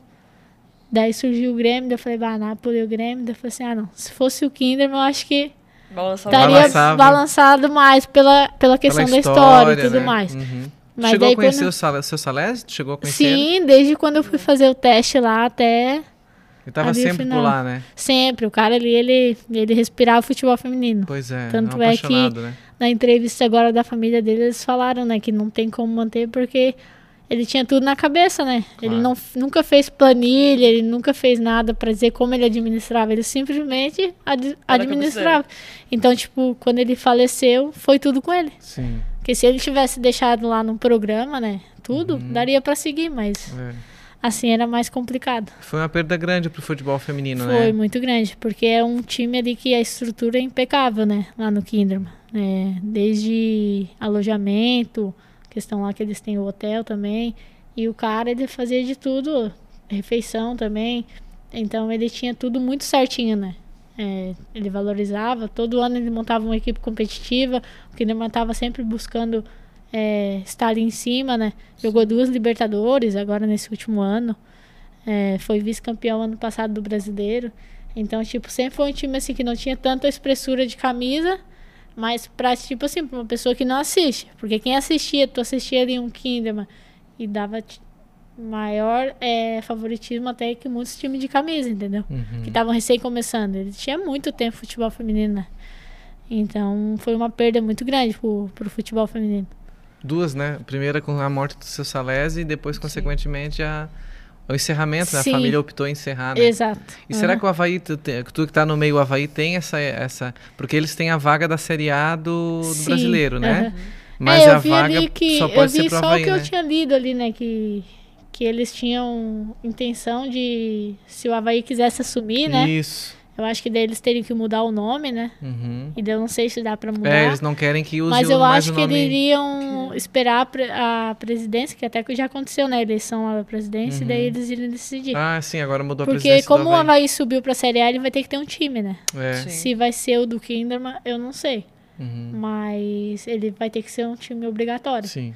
Então, não sei o que, que eles vão fazer. Se eles vão resolver seguir com o projeto de lá ou se vai trazer para Floripa, Floripa. Porque lá tem tudo, né? Tem campo, tem alojamento. Uhum. Só que pelo que eu li, a família não quer que use o Kinderman, né? É, não, o nome, a marca, eles não É, daí eu não, não sei querem. se seria possível, porque o a Kinderman vaga, que tem a vaga, é a vaga né? né? Eu não sei Mas talvez como essa seria. Fus... É, é, talvez é, juridicamente ninguém sabe como é que isso É, não sei, não faço, trabalha, né? não faço ideia. E um recado aí que a Sinara dá para as meninas que jogam hoje, né? Toda essa tua Quer história. Começar. Quero começar, né? A gente já falou de persistência, né? De confiança, né? Mas, é, claro, a gente sabe que precisa investimento, né? Da, da, desde a base, né? Eu, igual a gente uhum. falava antes no bastidor aqui, se fala muito do, de esporte e aí só vê o futebol. E aí também só vê o futebol masculino, né? Já deixa o feminino de lado. As outras modalidades também sofrem com isso. Eu acho que o feminino está bem próximo disso, né? Das outras, embora a paixão do brasileiro seja o futebol, né? Sim. É, eu acho que ah, principalmente pra gente que mora assim em cidade pequena, né? Tem pouco, né? A gente vê pouco competição, principalmente. Tipo, futebol feminino não tem tanta competição para outros esportes, todos os esportes, na verdade. E eu acho que vai muito do incentivo, né? É, de ter a competição e mesmo que não tenha que tu dê um jeito, né? Se tu uhum. quer. Eu Promovam acho que assim, a... é, sei lá, faz continua treinando mesmo que seja sozinha, treina onde dá, ah, se tem, tu é menina, mas tem uma escolinha de futebol no masculino. Aí, principalmente se for novinha, né? Porque geralmente uhum. quando a gente é criança, é até melhor que a gente comece com Sim, os meninos, os que a gente pega uma força, a gente aprende mais. E como não tem ali a escolinha de, de futebol feminino ainda, eu acho que se a gente tem um sonho, a gente tem que correr atrás, né? Então, assim como eu tive a oportunidade, eu acredito que muitas podem ter, desde que persista, né? E não se uhum. deixe levar pelas adversidades, porque eu acho que é, dificuldade em tudo que, que a gente vai fazer tem, né? Tu como apresentador, ou como repórter, qualquer coisa que tu vai começar, tu vai ter ali no início. Tu não vai chegar sendo o cara mais top do, de Garopaba. Tu vai começar ali por baixo, tu vai ouvir bastante crítica, vai ouvir bastante coisa. Muitas pessoas vão dizer que tu não vai conseguir. E hoje eu tenho em mente, assim, sempre que eu vou dar um conselho, eu falo assim, meu, procura ouvir as pessoas que querem, que você vê que tá te dando ou uma crítica construtiva, ou que tá te falando algo para te ajudar. Porque lá, no, lá atrás eu tive muitas pessoas que, que eu ouvi. Eu optei ouvir as pessoas que eram profissionais na época do Kinderman, que, eu, que nem eu falo das ex-atletas, né? E só que antes, por fora, eu ouvia bastante coisa. De que futebol não é para menino, de que não tem Pra futuro. menina, né? É, pra menina, futebol não é pra menina, futebol não tem futuro. E, e aí eu ficava pensando, bah, será? E aí, só que lá eu convivia com meninas que estavam na seleção brasileira, que falavam assim, não, calma, tu ainda é nova, tu tem muito pra percorrer pela frente, Saber não desiste, também, né? tu É. tem que saber trabalhar. E aí hoje eu dou um exemplo assim, eu como lateral, né, que hoje eu sou lateral. eu como lateral eu dou um exemplo assim, eu tô num jogo, alguém chega pra mim e fala assim, nossa, tu cruza muito mal. Antes, eu iria ouvir isso. Eu iria dizer assim, caraca, eu cruzo muito mal, aquilo ia me deixar Absorver. abatida e ia ficar, nossa, eu cruzo mal. E aí alguém chega pra mim e fala assim, tu tá cruzando errado, mas olha só, posiciona melhor o teu corpo, tenta fazer o arco, tira da goleira. Daí sempre vai ter, tu vai ouvir as duas críticas. Daí eu fico pensando assim, pô, eu vou ouvir aquele que falou que eu cruzo mal, ou eu posso ouvir aquele que falou assim, tenta tirar um pouco da goleira, e eu vou lá e faço de novo e acerto. Entendeu? Então acho que a gente tem que também ter consciência do que e quem a gente vai ouvir pra absorver. Porque quando a gente começa. Eu, eu ouvia muitas críticas negativas. Ouvia muitas críticas negativas e aquilo me abalava. Eu ficava muito tempo falando, meu Deus, tipo, ah, não dá. Futebol não é pra menina. Futebol não dá futuro. E aí, tipo, eu ficava na mesmice.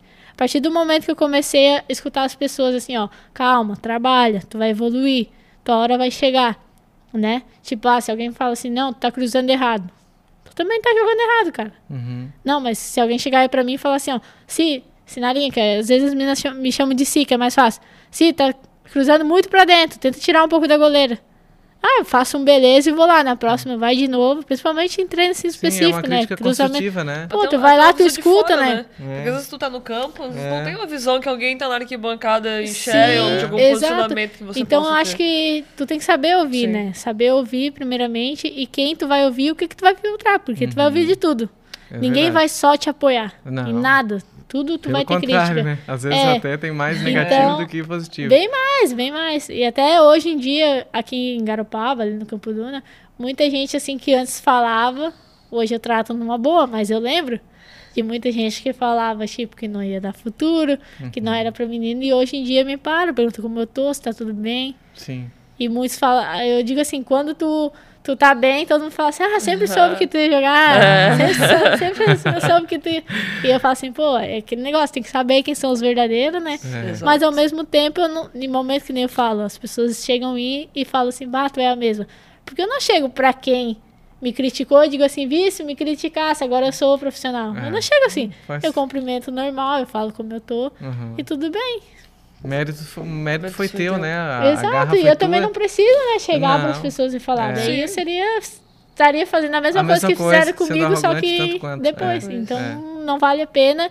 E eu digo isso, é, se você quer corre atrás, né, procura estar do lado das pessoas que querem teu bem, é, que te ajudam e saber fi- filtrar o que é melhor, né? E que todas encontrem um professor passinho, né? o professor Passinho aposentou. Apresentou a água. Mas ele tá sempre no meio ali, né? É, ele tá sempre. E ele dá ainda tempo, conselho, agora assim, faz manda um no tempo até que eu, É. que eu não falo mais com ele. Ah. Faz um tempo assim.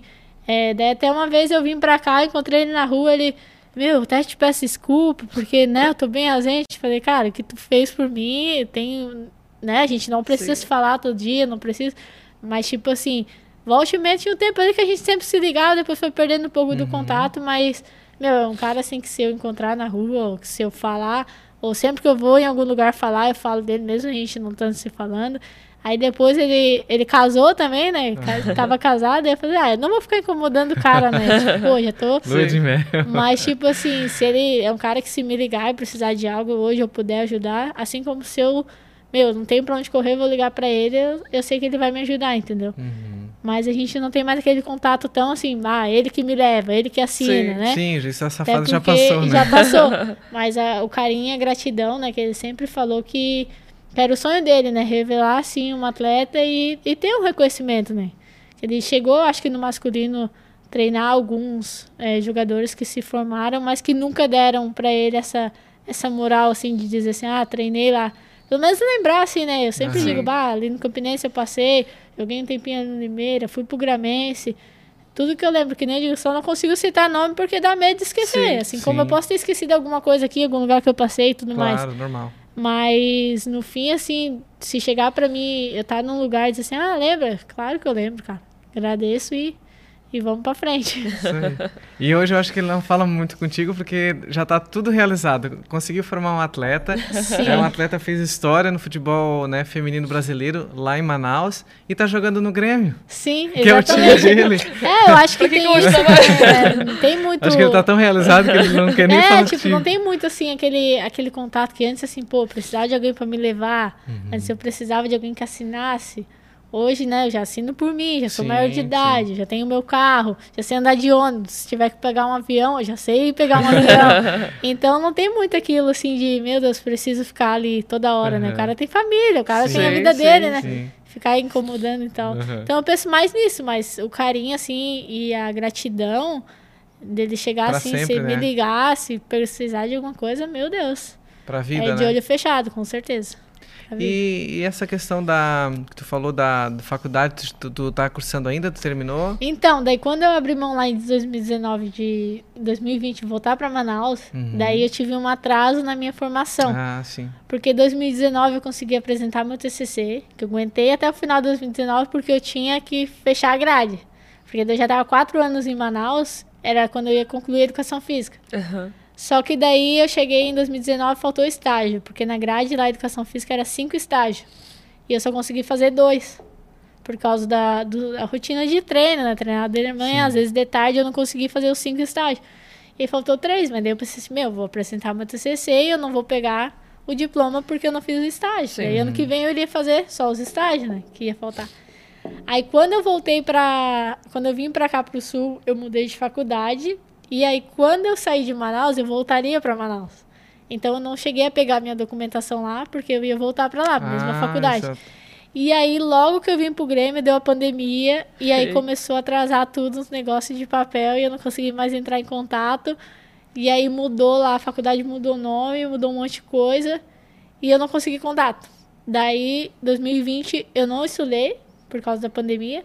2021 eu me matriculei, passei o contato da faculdade, daí eu tô até hoje Esperando. tentando conseguir minhas coisas de lá. Uhum, Aí daí, validar, como né? ali no Grêmio a gente já tem a parceria, tem a bolsa, eu faço sempre, eu faço, vou fazendo matérias que tem na grade que eu tenho certeza que eu não fiz lá, entendeu? Pra Ótimo. quando eu conseguir meu- minha documentação, eu só encaixar. só encaixar ali e aí quando ver eu tô até formada, porque Sim, tipo daí assim, já- eu fiz quatro anos lá, eu tava contando. Porque quando eu saí de lá, eu pedi, solicitei por e-mail. Veio matérias cursada e um histórico. Só que nessa matéria cursada não veio nota nem carga horária.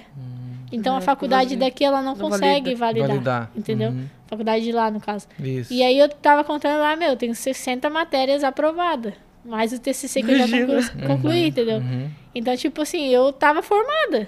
Só Claro. que daí, por causa da burocracia disso, ele foi. Mas aí eu vou conciliando, né? Aham. Nesses, na Ai, pandemia. que bom que tu não parou, né? Não ficou. Porque o Exato, futebol na tem pandemia uma, não uma deu vida isso. útil, né? E aí, tipo, como a pandemia também ficou online, também deu pra ir pegando algumas Claro. matérias e conciliando, né? Claro. Ficou mais fácil. Uhum. Mas é uma luta aí que às vezes eu penso assim, dá vontade até de chorar. Vai em Ah, teve- pega um ano avião, lá. passado, assim, teve lugar assim que eu. Teve uma época assim que eu tava super estressada, que eu tava correndo atrás de papel, atrás de papel, eu não E é conseguia. uma burocracia. E aí eu pensava papel, assim, né? meu Deus, se eu perdi tudo. É. Eu tava quase formada, cara. Que Não, querendo ou mas não, vai eu penso na minha formação, Não, sim, né? claro. Não vai conseguir. E aí eu fico pensando, meu Deus, será que eu perdi tudo? Será que isso? e aí, pra piorar, ela tor- trocou até o nome da faculdade. Então trocou todas as pessoas que estavam lá já não estão.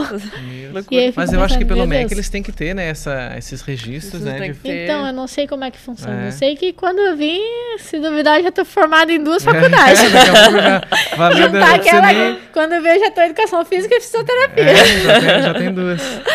Muito Porque, legal. cara, é muita matéria a gente tinha feito. Fiz quatro anos, né? Eu só não formei mesmo Sim, por causa é, do... praticamente o tempo, né? Da... Uhum, quatro, quatro anos. anos. Eu concluí a grade. É... Os oito semestres que tinha, eu concluí. Uhum. Só que desses oito, eu estudava de segunda a sexta. E eu só não concluí porque faltou esses três estágios. Uhum. Mas de matéria, sim, todas. Todas foram, todas aprovadas, TCC aprovado. Uhum. E o mais, eu pensei assim, meu, o mais difícil eu fiz, né? Que foi o TCC. Sim, é e mais... eu pensava assim, TCC, TCC em qualquer lugar, né? É. Então esse já vai estar... Tá ok, Ok, e daí o resto, daí tem que ver uhum. carga horária e tal. Mas se tiver uhum. que fazer alguma coisa a mais, é pouca coisa. Que bom. Mas daí dependeria disso, né? Tá na luta aí. E... Uns três anos. mais uma hora vai conseguir. Deixa a pandemia dar uma acalmada. Meu daí Deus. já... É, vou ter que ir em Manaus pegar Manaus, é. O avião tá vai lá, bate na porta da, da faculdade. Esses tempos, essa, essa outra menina que ficou comigo até final de 2019, e é eu e ela pro 3V. Então, enfim, ela acabou indo. Ah, ela foi? Ela Legal. foi e tá até hoje lá. não saiu de Manaus. E aí ela, na pandemia, ah, ela de também. De repente ela consegue te ajudar. Né? Isso, na pandemia ela acabou também ficando sem a faculdade uhum. e ela ia voltar. Desses tempos ela mandou mensagem: Se tu já resolveu outras coisas da faculdade? Eu falei assim: Não, não consigo falar com ninguém, mas se tu quiser me ajudar, não, acho que eu vou lá. Daí ela conseguiu contato de uma menina lá que trabalhava na uhum. administração e ela ia fazer, porque na verdade eles dizem que tem que ser só a pessoa. Daí essa ah. menina ia fazer. Se, eu, se ela conseguisse uhum. meu e-mail, meu uhum. CPF, eu falei assim, uhum. meu, eu te mando tudo, até, uhum. até chave Pix, se tu quiser. daí eu mandei pra ela e ela foi lá. Só que daí quando ela foi lá, essa menina já não tava mais. já era outra. E aí esse outro cara disse que não podia, que é só a pessoa. E daí pegou e me encaminhou, mandou eu mandar um, um mensagem pro número. Ah. Daí quando eu fui salvar o contato, tá lá um monte de mensagem que eu já mandei. Ah, mesmo Aí eu mandei print, falei assim, meu, eles mandam mandar mensagem, eles Nesse não respondem, cara. Responde. Já tentei ligar a faculdade, já passei os contatos. Porque às vezes de faculdade para faculdade eles conseguem. Uhum. Mas olha, uma bagunça. Que pena, né? uma bagunça. Mas vamos torcer vai positivo. Conseguir, vai conseguir. Nossa audiência é. toda vai torcer pro Sinara. Fazer um vacinado formatura da Sara. Tô pensando, vou estar formada em duas aí. É, valeu a pena? Já, toda espera, imagina. Duas graduações, ó. Pega a matéria, tá lá, que educação ótimo. física e fisioterapia. fisioterapia. Agora, essa questão de, das propostas, né? É, tem ideia de ir pro futebol exterior, jogar na Europa? Chegam propostas? Como é que vocês estão trabalhando nisso? Então, daí geralmente a gente a gente vê ali no final do ano, né? Que nem meu empresário, ele tipo agora? a gente conversa. tipo é, só que daí agora eu tô machucada, daí quase já não joguei ali do meio do ano pra cá, né? Uhum. Então já fiz a renovação com o Grêmio. É, geralmente quando a gente se machuca é difícil, assim, de tu, Sim. tu não tem como sair, na verdade, né? É, é obrigação do, clube, do clube renovar contigo e tu precisa renovar pra uhum. estar tá bem. Então, tipo, eu já renovei com o Grêmio, daí eu pretendo voltar. E aí tudo vai depender, né? Tudo depende da valorização, né? Então, uhum. tipo, ah, se eu vou voltar, vou voltar bem, vou estar tá jogando. E aí, a partir de quando eu tô jogando que vem proposta. Como esse final de ano agora eu não tava jogando desde de junho ali, eu não tenho proposta, entendeu? Ele não tem nada para me apresentar. Uhum. E eu também não tenho intenção de sair do Grêmio, né? Sim, claro. Tem que voltar. Sim. Agora, assim, quando eu voltar, tô jogando e tudo mais, aí, final do ano, geralmente chega a proposta, né? Ah, tipo assim, interessado, chega pra ele lá. Ah, o Corinthians quer lateral direita, o Palmeiras precisa, o time de fora lá precisa. E aí ele vem pra ti e fala assim, ó, oh, tenho esses times que estão precisando uhum. de lateral direita. Tu tem interesse em algum? E aí eles vão ver, tipo, ah, quanto que eu recebo no Grêmio e qual a proposta para fazer para um outro uhum. time que tem interesse, entendeu? Uhum. E aí, por um acaso, se eu quero sair também. Às vezes não tem nenhuma proposta, mas, pô, eu quero sair do Brasil. Ah, ele vai buscar lá no mercado o que, que tem disponível para poder... Pra, uhum. pra minha posição, né? E dentro do padrão que eu quero. E aí eu penso assim, é, nesses anos que eu tive aqui, eu não tive vontade ainda de ir pro Brasil, fora do Brasil, assim, tanta vontade assim, meu Deus, quero sair, quero sair, uhum. porque como eu disse antes, o futebol brasileiro, ele tá muito forte. Então, tipo assim, tá um futebol Brasileiro muito bom de se disputar. Então, às vezes, tu vai para um time lá de fora e tu joga uma terceira divisão, uma segunda Até divisão. ilusão, né? Que tipo, ah, É. é. um- É, só pra dizer assim, ah, tô. Tô a galera vai muito pra Portugal, Uhum, né? é. Que é mais. E às vezes tem terceira divisão, tem segunda. Não que seja ruim, Sim, longe claro. disso, né? Mas, tipo, às vezes tu pensa assim, pô, tu tá num lugar que tu tá evoluindo muito, porque o futebol tá evoluindo, o brasileiro tá muito alto, ou tu evolui junto, ou tu estaciona. Sim. Aí às vezes eu penso, se eu for pra uma liga muito fraca de fora, eu posso estacionar lá onde eu tô e o futebol daqui continuar evoluindo, entendeu? Uhum. Então acho que pra, pra fora do país eu penso em mais pra frente, frente. assim, meio que quase finalizando carreira, algo do tipo. Acho que agora, é, quando eu voltar, né, eu pretendo fazer uma, uma boa temporada ali, voltar bem. É, que não vai ser uma volta fácil também, né? Já tenho em Sim. mente que eu vejo muito isso, né? Uma lesão muito comum e que não é uma lesão assim que tu volta, tá apto e tu já vai jogar. Tem todo o processo. Provavelmente eu vou Adaptação. passar de tudo de novo, de entrar em jogo, Uhum. não vou ser relacionada, então já estou me preparando para isso, mas também com uma cabeça muito boa para para dizer assim, pô, eu vou trabalhar para eu voltar, entendeu? Sim. Custe o que custar, eu tô trabalhando, que nem agora eu vim de férias, eu mantenho meus treinos.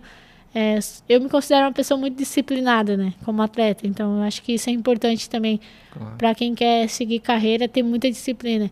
Independente se tem alguém te olhando ou não, tu tem que estar ali na tua Comprometimento, na, né? no teu de- comprometimento, exatamente. Porque hoje eu tô de férias aqui e não tem ninguém me vendo. Mas eu sei que em janeiro eu vou voltar pra lá e eles vão saber se eu fiz alguma coisa ou não, entendeu? Então eu acho que isso também Uhum. E conta pra ti muito. mesmo como atleta, Sim. né? E pra mim mesmo, com certeza. Ou a gente fica na zona de conforto, estaciona ali, ou tu É. quer evoluir, né? E eu hoje tô, tô nisso, né? Eu quero voltar, voltar bem e conquistar meu espaço novamente. Qual é o teu grande desejo? É a seleção? Eu acho que, assim, seleção brasileira aqui no, no Brasil, acho que todo mundo, né? Todo mundo, todo atleta Todo pensa em jogador, ser. jogadora. Eu peguei ali a seleção sub-20, que já era, já foi, né, algo muito surreal, né, na época, 2015, que eu era nova. E eu acho que hoje todo mundo que joga, eu acho que o principal no Brasil é tu chegar na seleção brasileira, né? Então, se eu falar que não, é mentira. Mas assim, hoje machucado, não digo assim, ah, quero voltar e quero ser convocado para seleção.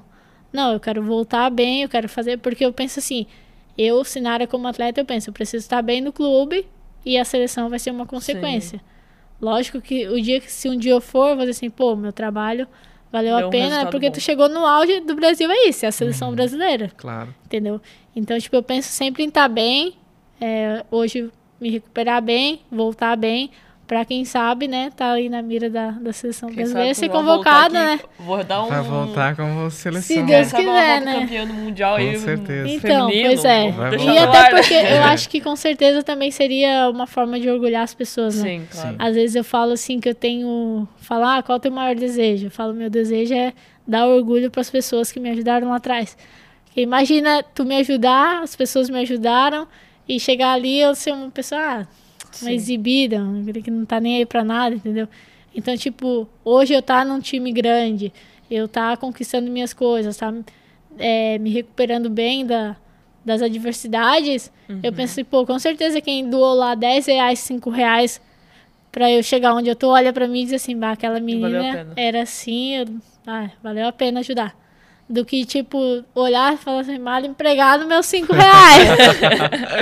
Não, a gente não. fala aqui, né? Mal empregado, meus 5 reais. Aí eu falo, daí eu fico pensando nisso, né? Pô, de repente, né, eu penso assim, não, tem que estar bem no lugar que eu tô, no clube que eu tô. Se eu tô vestindo a camisa do Grêmio, quando eu joguei no Kinderman, era a camisa do Kinderman, joguei no Iranduba representando a camisa do Iranduba, hoje eu tô no Grêmio, eu represento o Grêmio. Eu preciso estar bem pro Grêmio, eu preciso jogar bem os jogos do Grêmio. Então, tipo assim, não fico muito assim, ai, a seleção, a seleção. Sim. Mas com certeza, se eu chegar na seleção é porque o meu trabalho ali está sendo visto e eu estou sendo reconhecida, né? E automaticamente eu chegar lá é mais um orgulho para quem me ajudou lá atrás e de poder dizer Legal. orgulho de Garopaba, né? Muita gente já diz que eu sou orgulho de Garopaba, me Isso encontra aí. E é- assim. orgulho de Garopaba. E aí eu pensei assim, pô, coroar com uma convocação para a seleção principal, se eu tiver a oportunidade de jogar uma competição, com certeza vai ser um sonho realizado e algo muito gratificante, né? Mas ao mesmo tempo não é aquilo assim, meu Deus, é, preciso melhorar logo, porque tem a seleção, Sim. entendeu? Eu acho que tudo tem um tempo, a É o gente tem que processo, né? tem o processo, né? Tem que saber viver o processo para usufruir lá do processo, do, futuro, pro-. Do propósito. Isso. Então eu acredito muito nisso, né? Sou, sou a prova viva, passei bastante É. experiências lá atrás que realmente fazem sentido isso, que a gente tem que, tem que sofrer um pouquinho para quando chegar a coisa boa, tu dar valor para aquela coisa boa. Porque se tu já chegar brilhando, Não tem. tu vai achar que tá tudo bem, né? É. Tu é o cara e pronto. Agora, quando tu passa pela, pelas Todo coisas processo difíceis, difícil. é, tu valoriza o mais básico ali, né? Uhum. Do bom. Isso Então, eu acho que eu tenho bastante consciência disso. Que ótimo. Ótimo, a gente torce por ti, com certeza. Sinarinha, agradecer a tua vinda aqui à Pix TV, né? Ter cedido um pouquinho do teu tempo de folga para contar um pouquinho para nossa audiência da tua história. A gente tá sempre torcendo por ti, com certeza.